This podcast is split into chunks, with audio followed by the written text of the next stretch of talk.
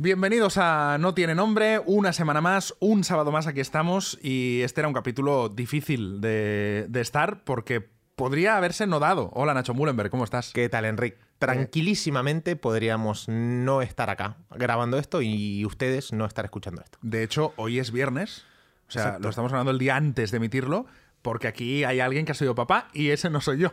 Sí, sí, sí, sí. Pa- padre por segunda vez. Ayer, no, hace dos días nació Martina, el 1 de marzo. Así que sí, no sabía, era toda una incógnita, ¿no? Si iba a ser parto natural, si iba a ser cesárea, cómo estaría Martina, cómo estaría el papá, cómo estaría la mamá, cómo estaría todo. Así que como todo está bien, acá estoy grabando. Muy bien, no sé si vas a colgar foto o alguna cosa, pero yo que la he visto es preciosa. Sí, sí. O sea, pero no lo digo por decir, es que realmente es preciosa. Sí, nació. Fue cesárea. Al final, cuando uno tiene, ¿no? Cuando las mujeres tienen cesárea, pues eh, salen más enteritas, no hay esa lucha por salir. Entonces salen, salen redonditas, salen muy, muy armadas, por así decirlo, ¿no? Es, es un- todo más fácil generalmente.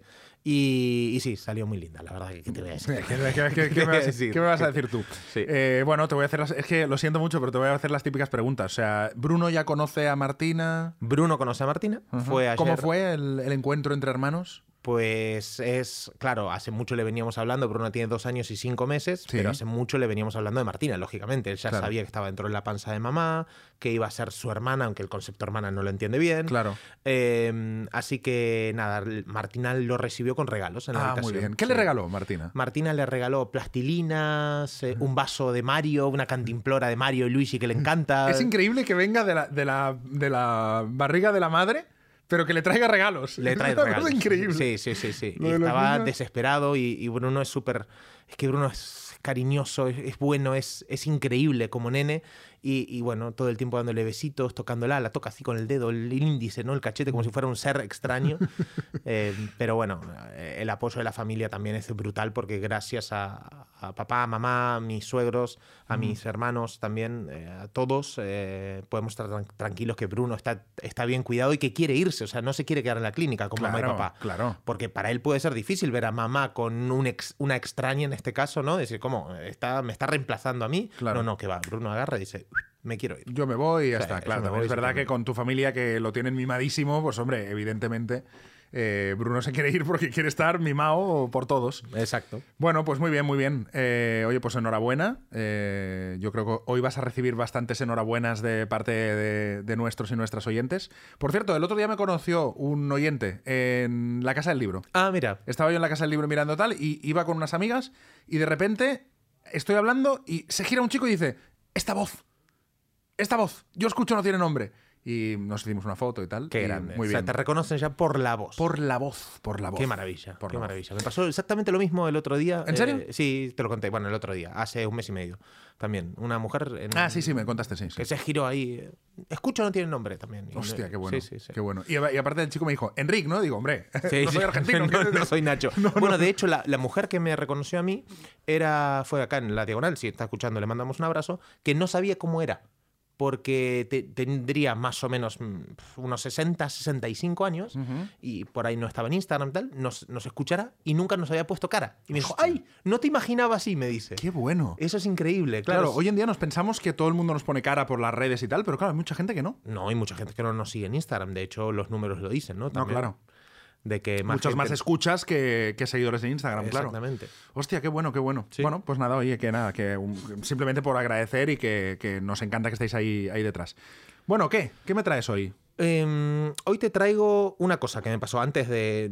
No, lo único que te traigo es. Bueno, sí, dos cosas te traigo. A la ver. primera. Es que me has dicho, te traigo cosas, por eso Sí, pregunto, sí, ¿no? Sí, sí. La primera es que eh, sentí algo raro cuando nació Martina. Y es que el vínculo no está creado. Hostia, Así, sí. qué bueno. Eh, durante unas horas, y todavía me, me pasa, no te, voy a- no te lo voy a negar, era una extraña. Así como Bruno nació y, y- y fue wow, o sea, eh, raro tenerlo acá, pero eh, mi hijo, y claro, yo llevo dos años y, dos años y medio casi de paternidad, de padre, y yo tengo un vínculo con, hijo- con, con Bruno, ¿no? Claro.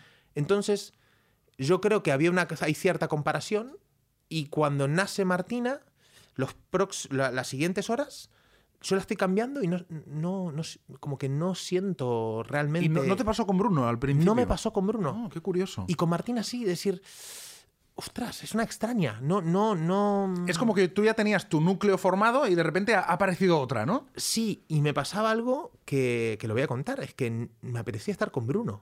Ostras, qué curioso. Muy curioso. Entonces Qué curioso. me empecé a sentir mal. Entonces Claro. se lo digo a Ani y le digo, es que la estoy cambiando a Martina y la siento que es una extraña. O sea, no, no, no, no la siento como mi hijo. Como claro, mi como de la familia, ¿no? Claro, como wow, la miro y digo, sí, muy guapa, pero podría ser de otra persona. Ujú. ¿Entendés? O sea, me pasó esto. Y después, hablando con, con dos amigas que fueron madres, les pasó exactamente lo mismo Qué a bueno. ellas.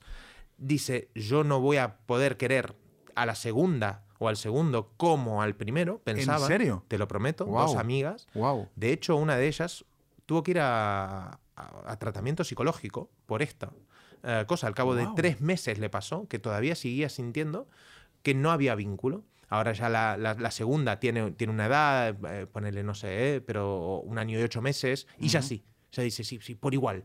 Pero le pasó esto también, ¿no? Y, y- y bueno, me pasa que yo ahora, por ejemplo, est- estaba recién, en- vengo di- directamente del hospital para acá, estaba en el hospital y yo estaba ahí con Martina, sí, bien, pero claro, me hace una videollamada Bruno y ya digo, hostia, que me, me emociono de verlo, de, tengo ganas de estar con él. Y Martina está ahí, no, no lo siento. Hombre, pero a ver, pero la lógica, lo que pasa es que lo- con los hijos no hay lógica, pero la, la lógica dice que es normal. Con ella llevas un, un día y con Bruno dos años y medio. Evidentemente hay más vínculo, ¿no? Claro, pero eh, sí, sí, el, el vínculo es, es- es evidente, pero viste que muchas veces te dicen, no, a los hijos los tenés que querer por igual. Bueno, yo ahora mismo... eh, Ahora no. Ahora no, es una realidad, lo siento. O sea, Claro, pero, es que, pero yo creo que, es quiero. mejor que digas realmente ahora no, porque estoy seguro de que de aquí dos años será ahora sí. Seguro, O, o muchísimo seguro. menos, que no que te estuvieras como obligando, no, sí, sí, igual, y no lo sintieras. Exacto, Al final, lo que sientes es lo que sientes. Exacto, por eso te lo quería compartir, Claro. porque digo, eh, es lo que siento y que me he dado cuenta que no soy el único, que les pasó a otras, a otras personas. Y bueno, por ahí, por el padre y tal. No, no, no. Les pasa a las, ma- a las madres también. Claro. Que los llevan nueve meses dentro. También, lógicamente, el vínculo es diferente entre Claro. un padre y, un- y- y un- y una madre, ¿no? Con el hijo. Así que sí, me pasó eso y vi que también es, es normal y que el vínculo, como todo y como es lo más natural y normal del mundo, se va creando. Y obviamente, también lo pienso ahora y digo, no tengo el mismo vínculo ahora con Bruno que lógicamente al- a las 48 horas que nació. Evide- Obvio. Evidentemente, lo que pasa es que probablemente no te acuerdes de, de lo que sentías y ahora ya es Bruno. Pero, pero me gusta mucho porque esto a mí me lleva como a un poco al, al, al, al- al- al postureo, ¿no? Que hacemos muchas veces. Ya no hablo de hijos, ahora hablo de cualquier cosa, ¿no? Que intentamos siempre como esconder las partes que nos hacen sentir mal de algo y eh, el problema es que entonces el que viene detrás, porque tú ahora te estás sintiendo tranquilo, porque otro te ha dicho, oye, que a mí también me pasa. Pero si todos engañamos, los que vienen detrás dicen, ah, coño, solo me pasa a mí, vale, pues yo también engaño. Entonces se, se monta una cadena de engaños donde a lo mejor todo el mundo está sintiendo algo, pero todo el mundo está engañando, ¿no? Lo hemos hablado mil veces, el tema de parejas, de que a, a lo- a lo mejor deberíamos ser todos más sinceros en todo, ¿no? Y decir, oye, ¿qué sentimos realmente? O yo qué sé, cuando llevo 10 años con mi pareja, pues oye, ya no estoy enamorado, o lo- me estoy inventando, ¿eh? Pero, y a lo mejor todos viviríamos más tranquilos, porque, ah, vale, que no, no me pasa solo a mí. Pero como todos engañamos, no, no, esto todo perfecto, todo bien, esto está todo bien. Pues hombre, a lo mejor si todos fuéramos más honestos y más sinceros, veríamos que todos tenemos eh, sentimientos que a lo mejor a, a nivel, eh, no sé, em, sociedad puede quedar políticamente incorrecto, pero es que es lo que hay. Si te sientes así, te sientes así. Exactamente, por eso lo, lo- tenía ganas de sacarlo acá y otra cosa, ¿no? Ah, que va, disfrutarlo, disfrutar el parto, disfrutar todo eso. Hostia, no, yo no sé hacerlo, ¿eh? realmente, no, no, no sé. El día más bonito de tu vida, hombre, el día más bonito de mi vida no es. No, seguramente el día más bonito de tu vida puede ser, a lo mejor, cuando el domingo os vayáis a casa, ese momento a lo mejor donde dices, hostia, mira, ya somos cuatro, tal. O sea, ahí puede haber unos sentimientos de, pero claro, el día que está tu mujer No. pariendo y todos son nervios y tal, hombre, el día más bonito no creo que sea. Estaba como un flan. O sea, te- te- tengo que dar las gracias al, al doctor, a la gente de ahí, ¿no? Del, del hospital, de, hospital de Barcelona, que nos han tratado maravillosamente bien. Y cuando estábamos en. eh, Fue una inducción de parto, mm, hicimos como cuatro horas de trabajo de. ¿no? Le meten oxitocina para, que, para provocar las contracciones y que con eso se borre el cuello del útero y a partir de ahí se vaya dilatando. Eso, todo eso no sucedió. O sea, hubo contracciones, pero no dilató. Y bueno, fueron cuatro horas de espera, ¿no? Eh, entonces, esas cuatro horas vas pensando, uy, claro, no sabes qué va a pasar. Va a ser parto natural, va a ser cesárea, cómo estará, cómo saldrá. Porque yo siempre digo que salga sano un bebé, es que es un milagro casi. Total. Y claro, estás lidiando con la incertidumbre máxima de tu vida. Es que no, no sabes nada. O sea, te, va, te dan unos papeles para rellenar y de, de repente ves ¿Cuántos hijos nacieron? ¿Uno? ¿Cuántos vivos? ¿Muerto alguno? Claro, hay un montón de cosas que decís, hostia, hostia, claro, que, puede, puede, pasar cualquier cosa acá. Y en el momento, bueno, dice esto, no, no, no dilata, eh, nos vamos a cesárea. ¿eh? Al 99,9% la comadrona nos dice, vamos a cesárea, vamos a esperar al médico que venga y que dé eh, el veredicto final. Evidentemente, a cesárea. Y yo en un momento se va Ani tratando de mantener, porque lo que no quiero es que encima con los nervios de ella me vea a mí nervioso. intentabas, intentabas estar entero, ¿no? Intentaba disimular lo que. Y estaba hecho un flan, Enrique. Y se va Ani y me pongo en un banquito a llorar, pero, pero, pero, pero como un nene, como me viste esa vez, bueno, lo mismo. Lo ¿Estaba solo? Estaba solo y me viene. Me, no, Em, cuando, empiezo, cuando empiezo a llorar estaba con el doctor. Estaba, estaba solo esperando, ahí yo ya me había cambiado, viste que te pone el gorrito, las cosas demás. Y me viene el doctor y me empieza a hablar, no sé qué, y lo miro y me pongo a llorar. Me pongo a llorar. doctor? No, no, no. Sé lo que vio, sé lo que vio. Sí, sí. ¿Y, nada, no, súper bien, pero me dice, es normal que estés así. Eh, lo lógico sería que, que... No, no, lo raro sería que estuvieras tan entero, tranquilo, claro. entero, cuando hay tanto en juego, ¿no? Hostia, darle un abrazo al doctor, ¿viste? Y, y sáquemelo bien, ¿eh? Sáquemelo sí, bien. Sí, me decía, me, trataba de disimular, ¿no? Me decía, a ver, agarra el, teléfono, ¿tenés lista de Spotify? Sí, ¿cuál te gusta? A ver, vamos a armar una, va para el parto. O sea, te trató como un niño de 8 años. Eh, como yo trato a Bruno, pues lo mismo, me desvió la atención para Spotify. Venga, ponme una cancioncita, venga, ¿te gusta Shakira? Pues... a tal cual, ¿eh? Me decía, venga, vamos a armar, a ver, Coldplay, ¿te gusta? Sí, sí. Y yo, ah, sí, sí, yo, sí, sí, me gusta Coldplay. Estoy muy nervioso, digo, perdona. Y me dice, nada, nada, nada. Y bueno, para adentro. Y, sí, que, que, no, que, es una mezcla de tanto que digo, no, no fue el día más bonito de mi vida. No, no, claramente es. no es. el día más bonito de, la vida. No es, no es, no es. Y Ani bien, ¿no? Ani todo bien. Sí, todo bien, todo bien. Todo bien, por suerte. Y, déjame decir que decíamos el otro día y, lo vuelvo a repetir, la valentía de las mujeres es, eh, o sea, es algo. Es una locura. O sea, porque yo no paso por eso, es que vamos, ni loco. No, no. Y, y o nueve meses embarazada, con todas las renuncias que eso es. Después, madre mía de mi vida.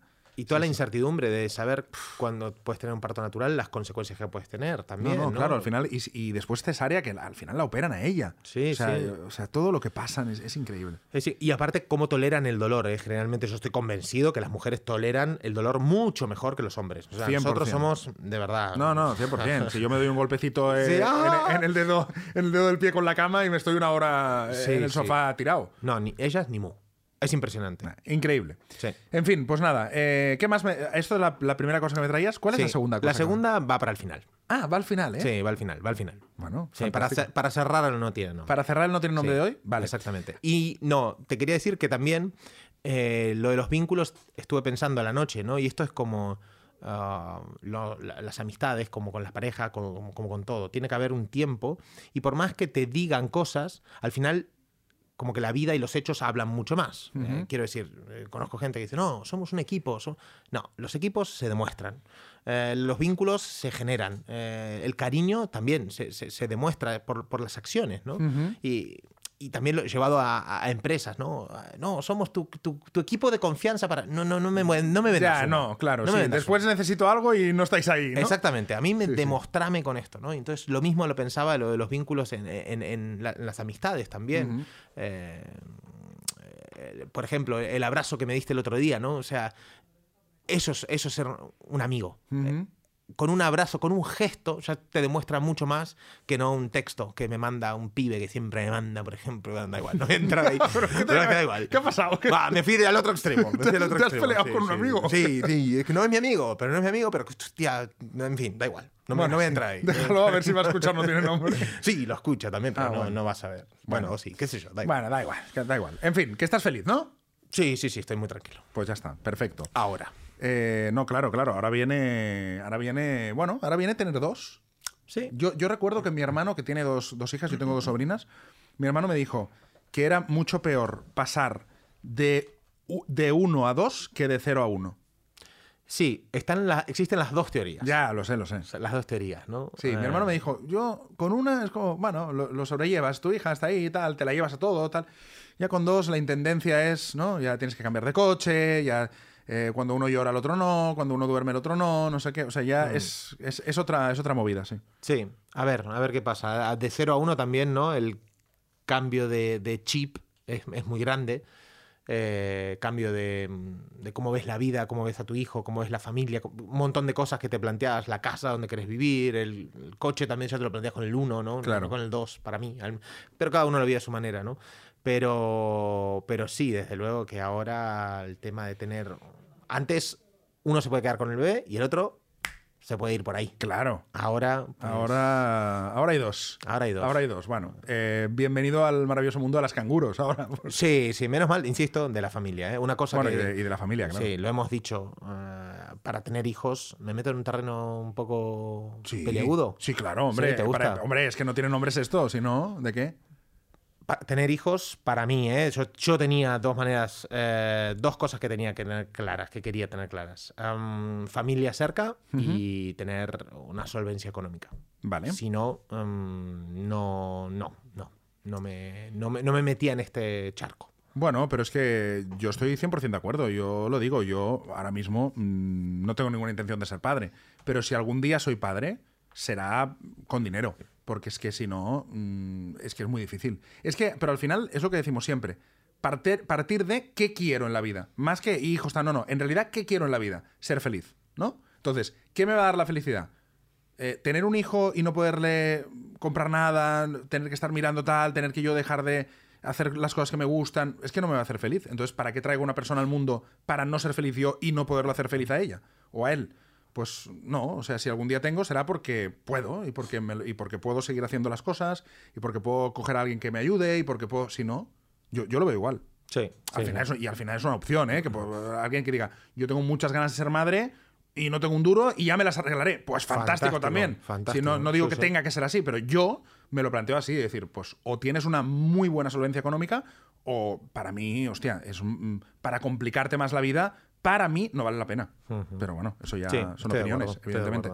Bueno, eh, escucha una cosa. Teníamos algunas preguntas pendientes del otro día que la gente nos hizo como mm, 200 preguntas y resolvimos tres. Sí. Porque nos dio tiempo a tres. Si quieres, sacamos alguna para, para que no queden en el olvido, sacamos alguna preguntita y así pues vamos respondiendo en cada programa alguna y, así nos las vamos sacando encima, si te parece. Vale, perfecto. Mira, Venga. vamos primera al, al voleo. al Sí, azar. sí. ah. Marina y Pola.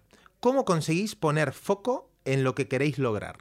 ¿Cómo conseguís poner foco en lo que queréis lograr? Mira, yo eh, te, voy a decir, además esta pregunta me gusta porque es una reflexión que he hecho últimamente. Es renunciando a cosas, que es algo que me costaba mucho, pero que me he dado cuenta de que al final todo en la vida es cuestión de prioridades. Entonces, si quieres, al final, escoger es renunciar. Eso me lo dijo una vez mi hermano, que ya sabes que mi hermano es, ¿no? Que, ¡pum!, sentencia. Me dijo, escoger es renunciar. Y pensé, vale, es verdad. Porque muchas veces decimos, escojo esto, pero no eres consciente de que eso significa renunciar a otras cosas. Entonces, escoger es renunciar. Si estás dispuesto a escoger, tienes que estar dispuesto a renunciar. Entonces, ¿cómo pongo foco? Renunciando a cosas que quiero hacer, porque si no, no es renunciar. Entonces, hay cosas que me hacen mucha ilusión, pero digo, pues este año no será, será el que viene. Y entonces pongo foco en lo que tengo que poner. Porque si no renuncias a nada, no puedes escoger y por lo tanto no puedes focalizar. Exactamente. Bu- Yo igual, lógicamente, como, como tenemos maneras de pensar y hacer muy similares, eh, menos es más muchas veces, eh, simplificando, eh, exactamente, yo igual. Mm, por querer quiero hacer 3 millones de cosas. Yo cada día tres Ah, diferentes. Exacto. A mí me motivan, eh, pero estaría. Es que no me da la vida. Por eso digo que si tuviera un poder mágico sería la pastillita para no dormir. Yo te lo juro por mi vida que sería eso. Eh, porque tengo tanto por hacer que aún no me da el tiempo. Pero he aprendido, he aprendido después de meterme en 300 jardines al, al mismo tiempo que no hay soldados para todas las batallas. No. Entonces tenés que elegir bien dónde vas a poner. Al final donde pones el foco, ¿no? Pones la energía y, y realmente conseguís las cosas. Porque si no, si tenés, no sé, 14 frentes abiertos, es que no puedes estar al 100% por todos. Es imposible, es que es Te vas a frustrar porque de los 14, 7 van a salir mal, 3 van a salir regular y 4 o dos por ahí muy bien y dos, eh, no, vale, correctos. No vale la pena. Yo prefiero No. hacer mucho menos, tres proyectos, enfocarme en esos y, y a tope. O sea, lo me pasó con el libro. El libro dije, va, voy a hacer solo el libro. Eh, Este año 2023, a finales, pues tengo que escribir mi, mi segundo libro. No me voy a poner nada, no nada. Ya me liaré con alguna cosita chiquita, pero mi prioridad y mi foco es el libro, porque es que yo funciono de esta manera mejor. Yo no puedo decir, vale, tengo esto, más esto, más esto, ahora me pongo el libro, ya me he dado cuenta. Al final partimos de la base, es autoconocimiento. ¿Qué se te da mejor a vos? Hay gente que yo, yo veo, ¿eh? que amigos, compañeros que pueden escribir un libro, dice, va, yo desde las 8 de la mañana hasta las 11 tengo para escribir el libro y luego sigo con mis cosas. Está con tres cosas a la vez. Fantástico. Si te yo, funciona, yo tampoco puedo. Yo tampoco puedo. A mí no. Y luego hay una cosa que me gustaría, que a mí me ayudó muchísimo, muchísimo cuando la, cuando la, cuando la aprendí, que es no confundir, esta te va a gustar, ¿eh? No confundir proyectos con tareas.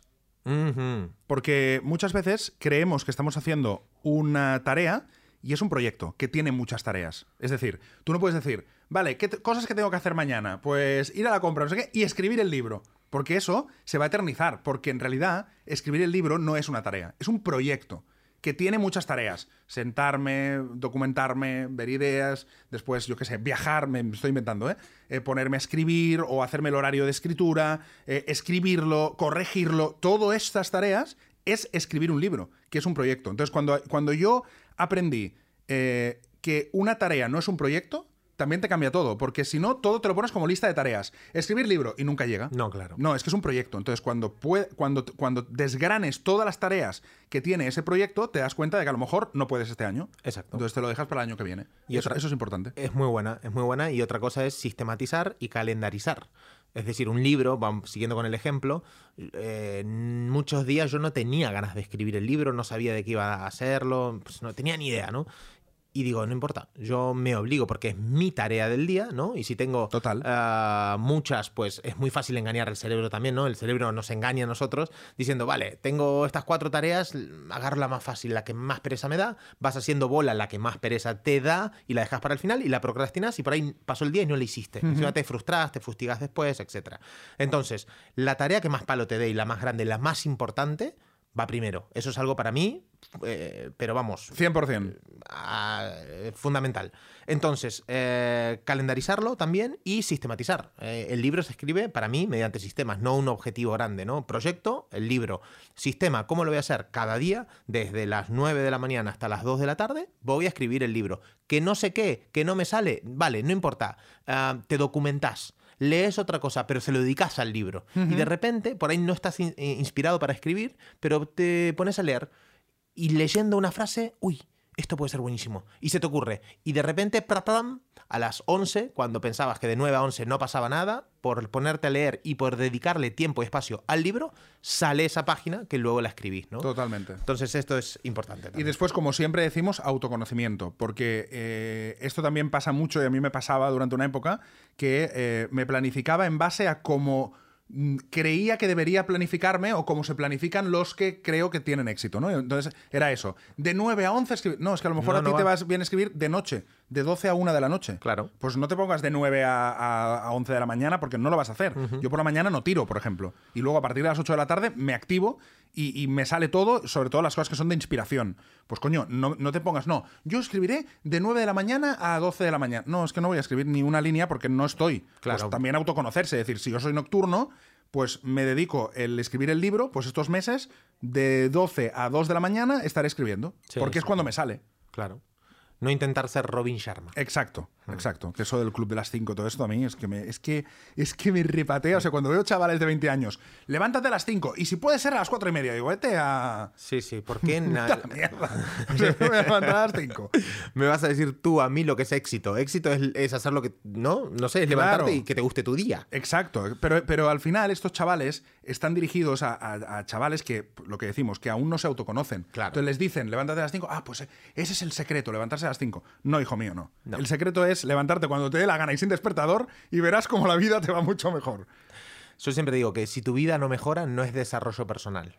Exacto. Y exacto. esto hay que aplicarlo, porque, ah, vale, voy a hacer lo que dice el otro, que levantarse, meditar, Claro. siete, y estás ducharse. amargado, pero dices, bueno, será Eh, esto, ¿no? Claro, no, por- no es esto. por no acá. Es, No, no es esto, no es esto, que no es no. esto. Ducharse con agua fría. meter- No, no, no, yo no me me ducho con agua fría. Yo tampoco. Me gusta la caliente a mí. A mí también, hirviendo. Hirviendo, sí puede ser.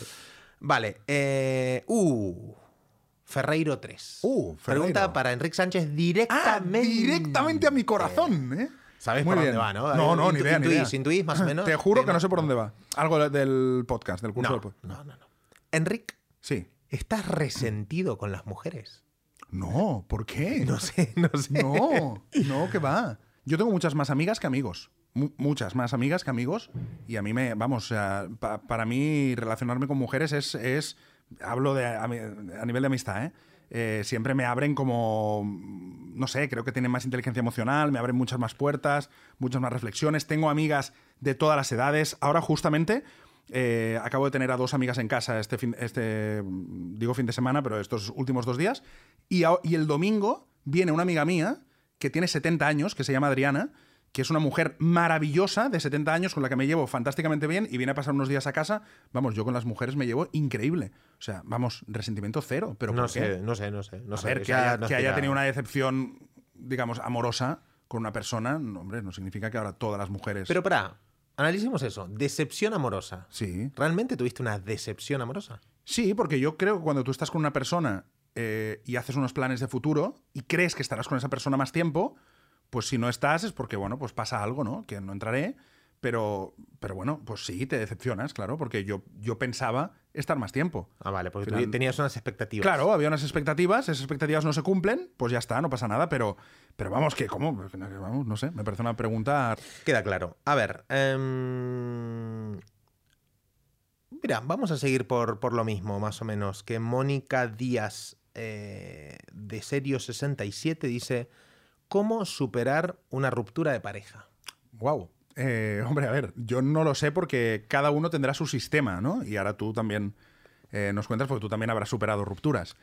Para mí hay que tener una red y eso es importante porque empieza antes. Quiero decir, uno muchas veces cuando, sobre todo más joven, cuando tienes novia, te olvidas de los amigos, ¿no? Es como, ahora todo a la novia. Y yo con el tiempo me he dado cuenta de, ya te lo he dicho siempre, y, o sea, te lo he dicho mucho últimamente y lo digo en el No Tiene Nombre, que la palabra que más me representa últimamente es equilibrio. O sea, por más que quieras una persona, por más que estés enamorado, por más que es la mujer de tu vida, fantástico. Tienes toda la vida para estar con ella. Pero no descuides a los amigos, no descuides a la familia, no descuides tu trabajo, no descuides tu, realización personal. Porque cuando si esa persona te falla y al final no estás con esa persona, todo lo otro te sostiene. Pero si todo lo pones allí, cuando eso falla, no tienes vida. Te quedas, estás muerto en vida, porque tu vida era eso. Entonces, para mí es crear, mientras estás en pareja, un círculo de amigos, de una red que te sostenga en el momento en el que mm, te falla una persona, pero que al revés pasa igual. Si te falla un amigo, pues tienes a tu pareja, a tu familia, no sé qué. O sea, cuanto más puedas tejer una red, eh, yo creo que mucho mejor. Porque si te falla una de las cosas, sigues teniendo una red. Si todo lo pones a una persona, aunque sea un amigo, ¿eh? Toda esa persona, el día que sea amigo, imagínate que se muere. ¿Qué pasa? ¿Te mueres tú con él? No. Sí, diversificar. Diversificar también en. en- diversificar emocionalmente. Eh, mira, mira, un buen concepto. ese. Diversificación emocional. Diversificación emocional. Título de libro. Sí, total. Eh, tenías un, li- un título de libro una vez que... Sí, te- es no te- verdad. ya te lo olvidaste, Oh, por supuesto. Pero era bueno. Pero ¿eh? era buenísimo. Era muy bueno. Era, Era buenísimo, bueno. sí. Eh, estoy totalmente de acuerdo con eso también. Y yo te diría incluso ser egoísta, ¿sabes?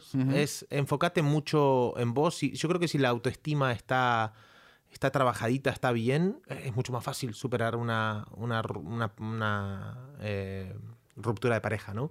Obviamente no somos expertos, hablamos, yo de- hablo desde mi Sí, sí, experiencia, experiencia. evidentemente. Eh, la última, pues la pasé muy mal, muy mal. No aceptaba tampoco que, que se había terminado. Quería continuar con eso, con la relación. Y, y ese, ese, ese proceso de, hostia, de, de- de no querer ver la realidad, de luchar contra la, contra la situación que había pasado, eso te- me traía mucho sufrimiento, ¿no? Y después me di cuenta que no tenía te- cero confianza en mí mismo. Cero, cero. O sea, estaba muy, muy flojito.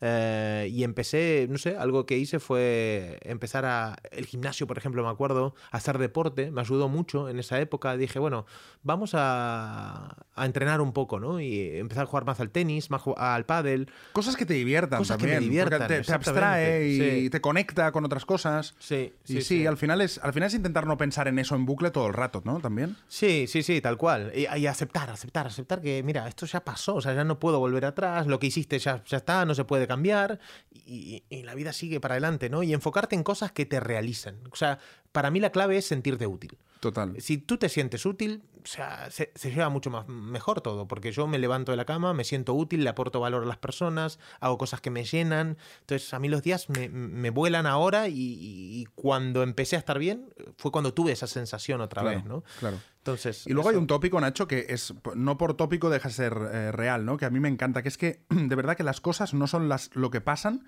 sino cómo nos lo tomamos. Es que, es que de verdad que está muy oído, pero es que es.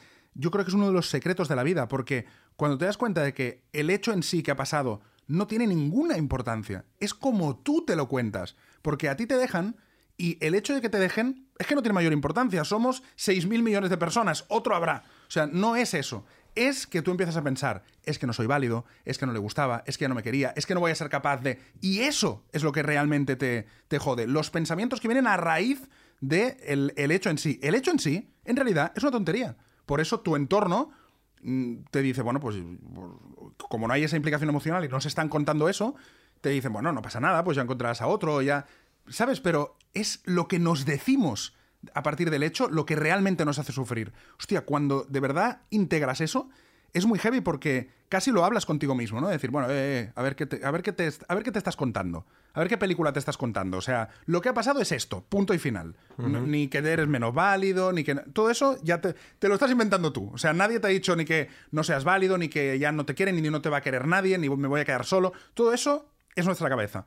Cuando todo eso lo abstraes, lo que ha pasado es que alguien te ha dejado. Ok, pues a seguir con la vida. ¿no? Total, total. Hoy leí una frase que me, que me gustó, que es del biólogo eh, Wilson, y dice, el problema de la humanidad es que tenemos emociones paleolíticas, instituciones medievales y tecnología futurista. ¡Wow! Y digo, wow, claro. Buenísimo. Es, es buena, ¿eh? Buenísimo, sí, sí, claro. Es que combinar, sobre todo, dejando aparte ya las instituciones, que también estoy de acuerdo, pero eh, claro, combinar nuestras emociones, que son, eh, ¿cómo, cómo lo has dicho? Paleolíticas. Paleolíticas, ¿Y sí? con, con la tecnología que nos ha tocado vivir, que es futurista.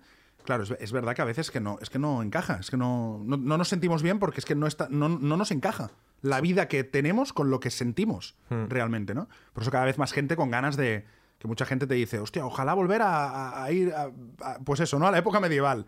Y dices, es que sí, es que realmente nuestra cabeza no está tan preparada para algo como Internet, como todo. El otro día que fuimos tú y yo al Mobile World Congress, Sí. y solo entrar dijimos, se me queda grande tú. Sí, sí. No me gusta Qué tanto. pereza. Qué pereza, tanto futurismo, tanta Incluso miedo. mm, inteligencia cosas. artificial, no sé qué. Me, me da una Sí, pereza. sí, me da sí. una pereza. Hay una frase de Byron Katie. Byron Katie es, ah, bueno, no sé cómo catalogarla exactamente, ahora es, es autora, conferenciante, eh, tiene una charla TED buenísima. Y ella dice que es la persona que se hizo amiga del viento en Estados Unidos porque, bueno, a mí, a mí el viento no me gusta, ¿sabes? El viento me deprime. Es algo que no, mm, no sé, me, me hace, me da melancolía, tristeza el viento. Y ella también, una zona que, es, que casi no se puede estar, pues, pues, se- se quedó en paz con la, con, la, con la zona, digamos, ¿no? Y ella decía, la realidad es mucho más amable de las historias que nos contamos. Mm. Y, y es verdad. es Qué que bueno. Es más benévola la realidad. ¿no? Sí, total, total. La realidad pasa y no hay nada del otro mundo, pero claro, lo que nos contamos en la cabeza es un No, no, drama. Imagínate lo que me conté yo ayer. O sea, No, no, claro, claro. La realidad es que estaban haciendo tu hija, lo que tú te contaste era todas Bueno, las muertes posibles todas que las podía tener. enfermedades, Claro, claro. muertes, catástrofes, mi vida va a cambiar, entonces ahora cómo hago para tal. Nada pasó. Nada. Nada, nada de eso pasó. Vale, eh, Rocío dice, No, Rocío no dice nada porque ¿Ya tenemos está? que terminar. No, vale. Eh, y mm, Te- algo me tenías sí. una sorpresa preparada Vale, y con eso terminamos. sorpresa, Vale, Bueno, no sé. eh, ¿cuánto tiempo vamos? 35. Ten 5, fantástico. Entonces, una palabra, Vale, Enric. vale, ok. Hoy no podría vivir sin... Libertad. Fantástico, sí, Bueno, yo te pongo soledad, sin mis espacios de soledad. Bueno, para mí es lo mismo. Vale, fantástico. Bueno, y te quería mm, despedir, Enrique Sánchez, Sí. a vos y a los queridos oyentes, con un cuento que conté hace muchísimo, no tiene nombre, que a la gente le había encantado, que no sabes la de veces que nos preguntaron en... En el primer no tiene nombre. ¿En el contaste. primero? En el primero. ¿En serio? En el primero. En el ¡Ostras! primero. Bueno, pues mira, lo voy a contar ahora. Va sobre dos bebés que están dentro del vientre de la madre y se debaten sobre la existencia del más allá. Y dice así, lo voy a leer tal cual lo he copiado de una página web, no sé, Ok. o sea, veremos, ¿vale? Bebé 1 le dice, ¿crees en la vida después del parto? Bebé 2, Por supuesto, es obvio que la vida después del parto existe. Estamos aquí para fortalecernos y prepararnos para, que lo, para lo que nos espera más allá. Bebé 1. Todo esto es una locura. No hay nada después del parto. ¿Cómo imaginar una vida fuera del útero? Bebé 2 dice, bueno, hay muchas historias sobre el otro lado. Dicen que hay mucha luz, mucha alegría, muchas emociones, miles de cosas por vivir. Por ejemplo, parece que allí comeremos con la boca. Bah, todo esto no, no, tiene sentido. Tenemos nuestro cordón umbilical y eso es lo que nos alimenta. Todos los bebés lo saben. Ninguno come por la boca. Y por supuesto, nunca ha habido ni un solo testimonio de esta otra vida. Para mí, todas estas son historias de personas ingenuas. La vida simplemente termina en el parto. Así es, hay que aceptarlo. Y el otro le dice, bueno, déjame pensar lo contrario. Cierto que no sé exactamente cómo será esta vida posparto y no podría demostrarte nada, pero me gusta creer que en la próxima vida, fuera del útero, veremos a nuestra madre y ella nos cuidará. Mamá, madre. ¿Quieres decir que crees en madre? Ah, ¿y dónde está ubicada esta? Madre está en todas partes. Lo siento en todo mi ser. Está en todas partes, a nuestro alrededor. Existimos gracias a la madre que nos da vida y es gracias a ella que vivimos. Sin ella no estaríamos acá. Y el bebé uno le dice, esto es absurdo. Nunca he visto a ninguna madre, así que es obvio que ella no existe. Y el bebé 2 termina, no estoy de acuerdo. Ese es tu punto de vista. A veces, cuando todo está en calma, yo percibo el mundo de madre. Escucho susurro cuando, susurros cuando nos habla, música cuando nos canta. No me dirás que no sientes cuando acaricia nuestro mundo. Estoy seguro de que nuestra vida real comenzará después del parto. Wow, es que es una analogía espectacular. Es impresionante. Es impresionante. Para mí es el cuento más bonito que, que conozco. Sí, sí, es un cuento precioso. Pues con eso terminamos hoy. ¿Cómo no íbamos a terminar hoy con esto? Uh, con, el con la reciente paternidad por segunda vez de Nacho. Enhorabuena otra vez. Gracias. Eh, venga, ponerle todos enhorabuena en el post, que, por favor, que, que tiene que sentir ese cariño ahora de, de, los oyentes. Y enhorabuena a Ani también. Y enhorabuena a Ani, por supuesto. Y, y a, a, todas las mamás del mundo, y a las que quieran ser, y a las que no quieran, y a las que no puedan, y a, la, y a todas, a todas, a todos y a todos. Enhorabuena a todo el mundo. A todo el planeta. Adiós. A las madres. Adiós. No tiene nombre. Nacho Mullenberg y Enrique Sánchez. Un podcast producido por 729.